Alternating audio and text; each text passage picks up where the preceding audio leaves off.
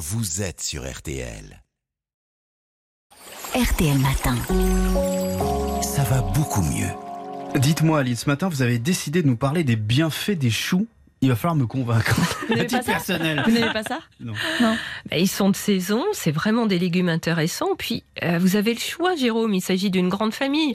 On trouve le chou blanc, le chou rouge frisé, le chou-fleur, le brocoli, le chou-cal, le chou de Bruxelles. Ouais. Ah non, les choux Hein de Bruxelles, c'est trop de mauvais souvenirs Et- de la cantine. Ah ouais, mais parce qu'ils étaient mal Mais cuisinés. bien sûr, bien sûr. Brocoli, oui, je viens. oui. Ils sont tous peu caloriques et très protecteurs pour l'organisme. Alors, qu'est-ce qu'ils ont en commun, tous ces choux? Mais ils sont super vitaminés. Les choux, ils sont riches en vitamine C, en vitamine B. Ils constituent aussi une, une très bonne source végétale de calcium, ce qui en fait des aliments appréciables pour les personnes qui ne mangent pas de produits laitiers.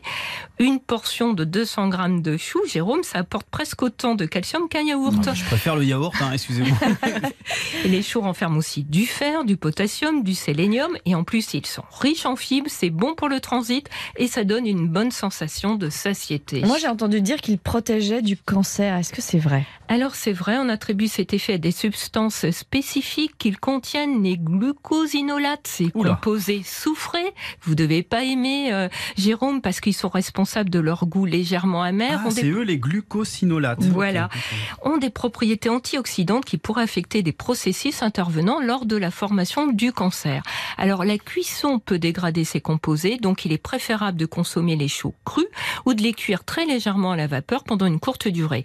On a aussi intérêt à les hacher, à les couper, à bien les mastiquer pour profiter au mieux de ces composés soufrés. Ils ont d'autres qualités, ces choux? Oui, ils sont bons pour notre système cardiovasculaire. Ils contiennent des polyphénols aux propriétés anti-inflammatoires. Il y a une étude australienne menée auprès de plus de 600 femmes âgées qui a montré que celles qui consommaient l'équivalent d'une demi-tasse de thé par jour avaient moins de risque d'avoir des vaisseaux, notamment l'aorte qui se calcifie. Alors précisons qu'avec l'âge, la calcification des artères peut favoriser l'infarctus et l'AVC. Selon les chercheurs, hein, cet effet bénéfique de la consommation de choux, ça pourrait venir de leur teneur en vitamine K. Alors il faut savoir que cette vitamine participe à la coagulation du sang et que si l'on est sous traitement anticoagulant, hein, très amateur de choux, il est préférable de voir avec son médecin quand même la consommation que l'on peut en avoir. Et la choucroute, Aline, c'est bon pour la santé aussi? Ah ben, c'est excellent.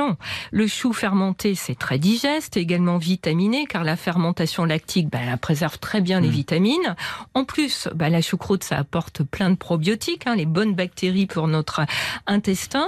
Bon, seul petit bémol, les salés, et seul gros bémol, la charcuterie qui l'accompagne. Ah bah oui, c'est obligé. C'est- si on la veut plus diététique, hein, on peut l'associer avec du jambon blanc, du saumon ou encore de la pintade. Ah oui, c'est vrai, la choucroute. Moi, j'aime bien saumon, les choux, vous savez, avec du chocolat à l'intérieur.